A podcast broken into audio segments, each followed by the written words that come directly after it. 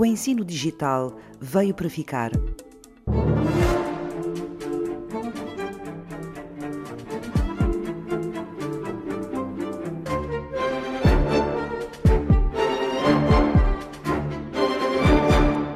Para essa pergunta tenho uma resposta que também é duvidosa, que é um sim e um não. Marco Bento é investigador em educação tecnológica na Universidade do Minho. Já foram implementados imensos projetos.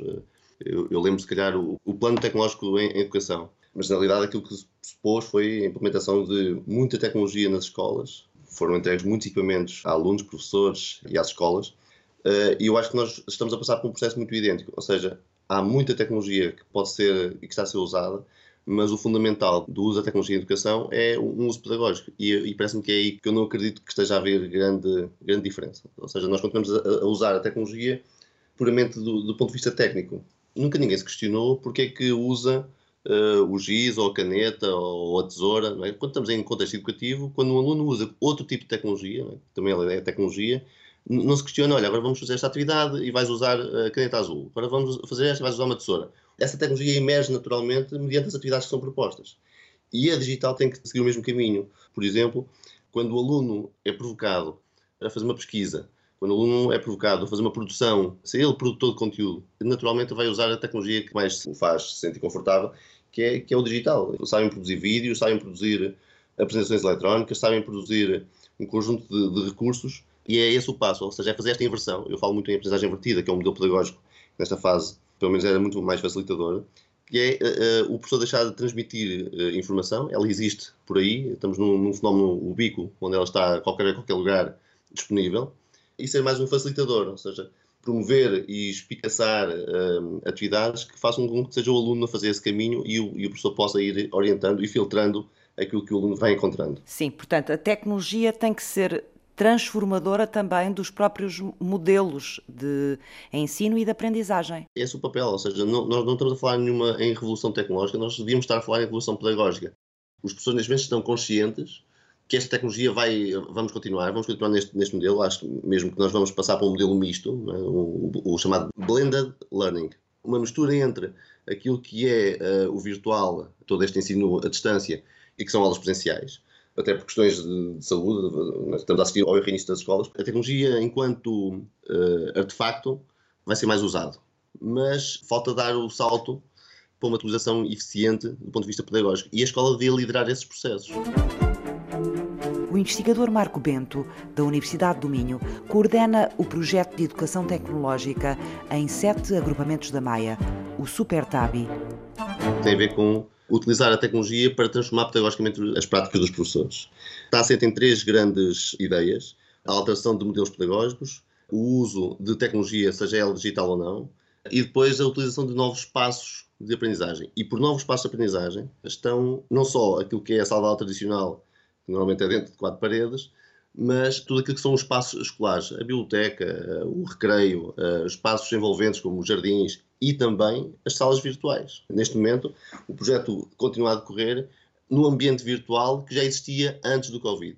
Toda essa naturalidade, neste momento, parece muito mais uh, acessível a esses alunos e a essas pessoas que estão todos eles mais confortáveis nessa mesma utilização. E depois começar isto muito cedo, com alunos de 7 anos, no primeiro ciclo do ensino básico. Os alunos que neste momento estão no 12 alunos que estão no secundário, têm uma dificuldade muito grande porque já trabalham há muitos anos modelos virados para a memorização. E o facto de termos começado com, com os mais, mais novos é exatamente porque eh, não estão ainda formatados e podem ainda criar e ser autónomos nessa, nessa criação. Os alunos controlam aquilo que aprendem, são colocados a tomar decisões sobre aquilo que, que aprendem, sempre de forma consciente em relação àquilo que é uma articulação entre o aluno, o professor e o conteúdo, ou seja, o currículo.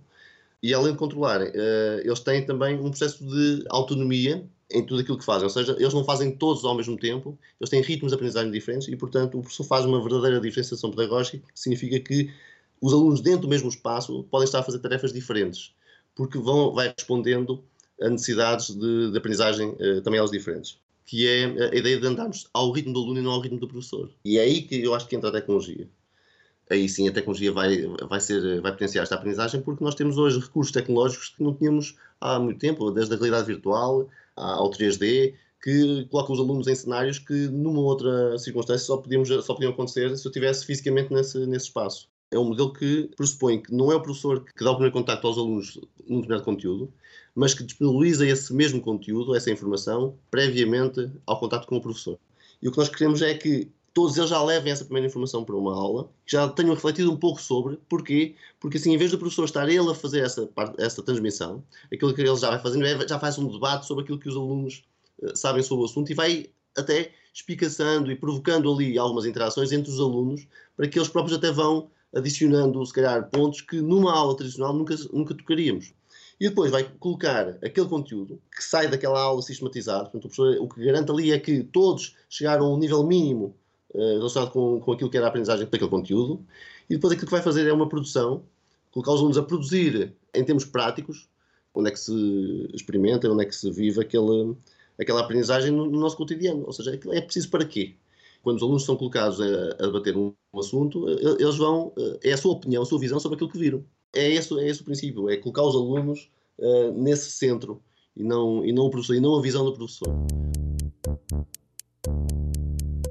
Eu faço muito a, esta metáfora da, da utilização do martelo. As pessoas têm muita tecnologia ao dispor, o ensino tem muita tecnologia já nas escolas, mas a utilização que é feita da tecnologia é igual àquela que nós fazemos com o martelo. Ela pode servir para eu construir uma casa ou pode servir para eu magoar. E o aspecto central aqui é esse: é o que é que eu faço com essa tecnologia? Qual é o uso que eu lhe dou? E esse uso é um uso pedagógico. Aquilo que se altera não é eu utilizar a tecnologia, porque essa neste momento está a ser utilizada, mas para replicar modelos que são eles analógicos, é eu pensar que a tecnologia tem que ser utilizada para repensarmos, sim, modelos em que o aluno é ator e o aluno é ativo no processo de aprendizagem.